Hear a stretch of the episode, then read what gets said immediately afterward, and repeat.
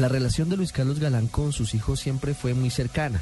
Todos hoy tienen relación con la política, unos más que otros. De hecho, dos de los tres hijos de Galán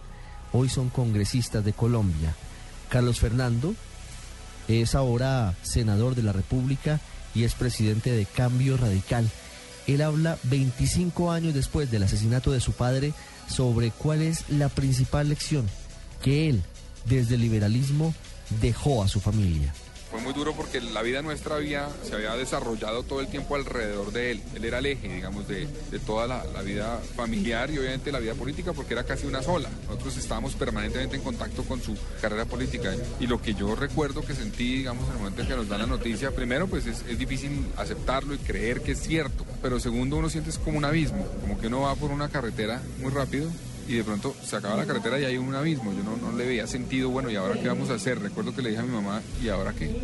Pero gracias a Dios, pues la fuerza de mi mamá y de mis hermanos eh, contribuyó mucho para que en conjunto superáramos ese,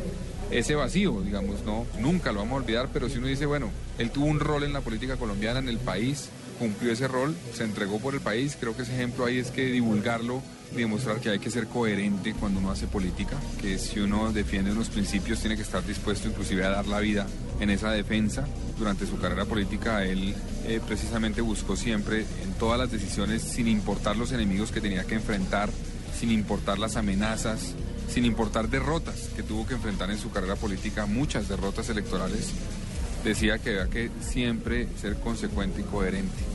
Eso lo llevó a la muerte. También es importante creo yo, tener en cuenta que para él el eje fundamental eh, de una carrera política debería ser cambiar la mentalidad de la gente, cambiar el, modo de pensar de la gente, porque hay políticos que creen que los logros o por lo cual los van a recordar es porque lograron construir carreteras o lograron hacer obras o construir hospitales o cosas de ese estilo, que son importantes sin lugar a dudas, pero es muchísimo más importante lograr un cambio en la conciencia colectiva de una sociedad. Y creo que ese también fue el mensaje fundamental de su carrera política.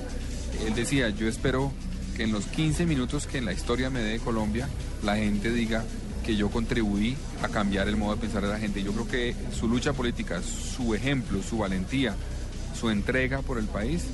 eh, sirvió para que los colombianos tuvieran conciencia del peligro del narcotráfico y sobre todo del peligro, eh, la necesidad de enfrentar el crimen organizado en todas sus expresiones y el poder corruptor frente al Estado de ese crimen organizado. Que los partidos, y en especial el Partido Liberal, deben ser intérpretes de las aspiraciones de la sociedad colombiana, tienen que buscar siempre eh, realmente representar de manera auténtica las aspiraciones de la gente, de la sociedad, y no convertirse en aparatos burocráticos dedicados simplemente a acceder al poder per se. Ese fue el mensaje, y en ese mensaje, digamos, él buscaba siempre que el partido, que sentía que había perdido la coherencia con los postulados de los más de 100 años que tiene el Partido Liberal, lo recuperara, que se democratizara y que realmente representara al ciudadano de a pie desde un punto de vista de centro izquierda ideológica. Así como él se fue del Partido Liberal a principios de los 80, finales de los 70, montó el nuevo liberalismo como una expresión liberal, pero por fuera del partido. Creo que el Partido Liberal también ha cometido errores después de la muerte de mi padre. Por ejemplo, en todo lo que tuvo que ver con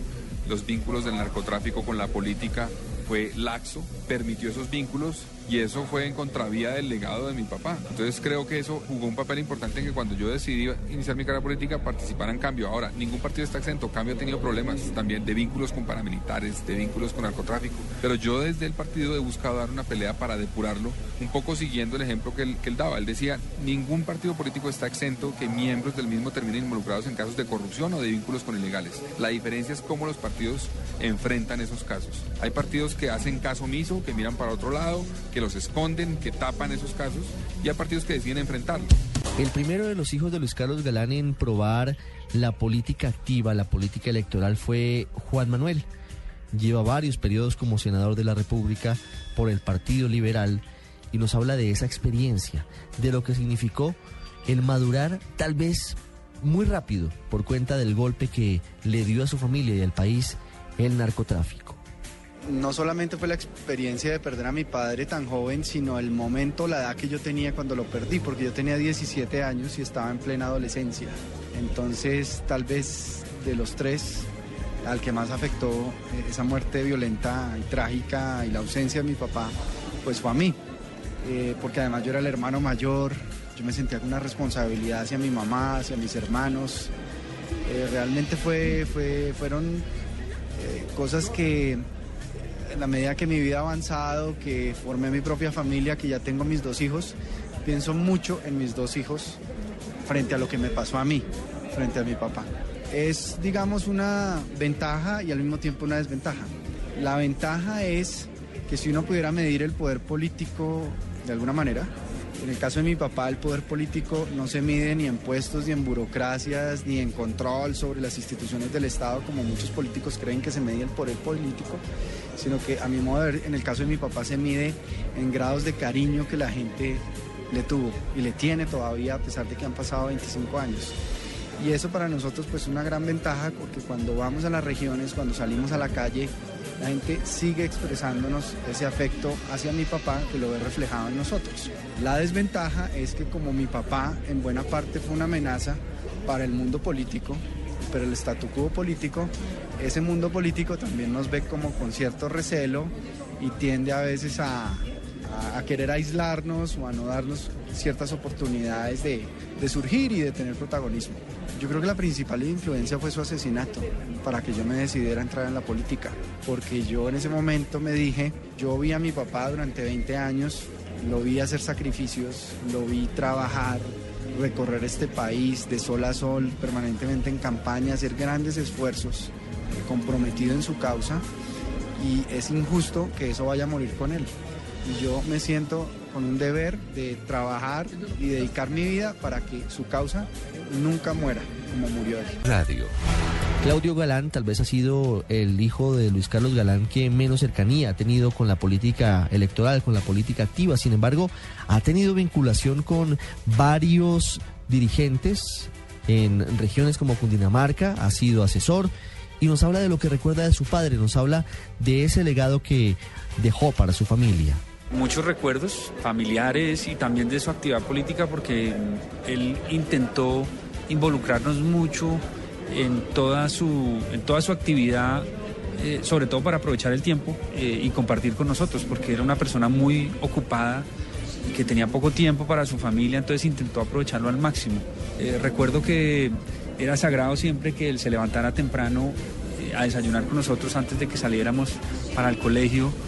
eh, y en los desayunos comentaba la, actualidad, la problemática nacional y política con mi mamá, comentaba los, los, periódicos, muchas veces se ponía furioso por los editoriales o por cómo interpretaban su trabajo eh, algunos analistas y también quiso que nosotros eh, opináramos y nos interesáramos por, por los problemas del país entonces nos preguntaba, así fuéramos muy, muy eh, niños. Y cuando uno le decía algo que le llamaba la atención o algún apunte que le, que le gustaba, siempre abría los brazos y decía, venga, me da un abrazo, mi viejo querido. Siempre intentó que lo acompañáramos en las campañas, nos turnamos con mis hermanos para recorrer el país. También se interesó porque conociéramos otras realidades que no conoce un niño eh, que vive en Bogotá y yo recuerdo eh, un viaje eh, que me marcó mucho, que fue eh, el viaje a Chocó, que lo acompañé en una de sus giras. A Chocó recorrimos más de 15 municipios en lancha y conocer una realidad muy diferente, pues fue algo muy impactante. Muy impactante también cómo él conocía las realidades de, de, cada sitio al que iba, porque a pesar de que su mensaje era el mismo en todas partes, eh, pero eh, en cada eh, discurso se notaba cómo conocía el país, cómo se lo había recorrido y cómo conocía las realidades y, la problemática local. Llegaba y hablaba con los líderes o con los alcaldes y les preguntaba cómo iba el tema del acueducto, cómo iba el tema de tal cosa. era impresionante realmente. En esa, en esa correría del Chocó me acuerdo que se le lanzaba a la gente y yo lo único que hacía era cogerme el cinturón de él para no perderme dentro de la muchedumbre. Em, pero fue, fue muy bonito haber compartido esos, esos momentos con él. Yo lo que me ha interesado es eh, por el país, por trabajar por esos sueños que tenía él, de ver un país diferente. lo he hecho desde diferentes escenarios, pero desde el sector público, porque creo que él me inculcó eso,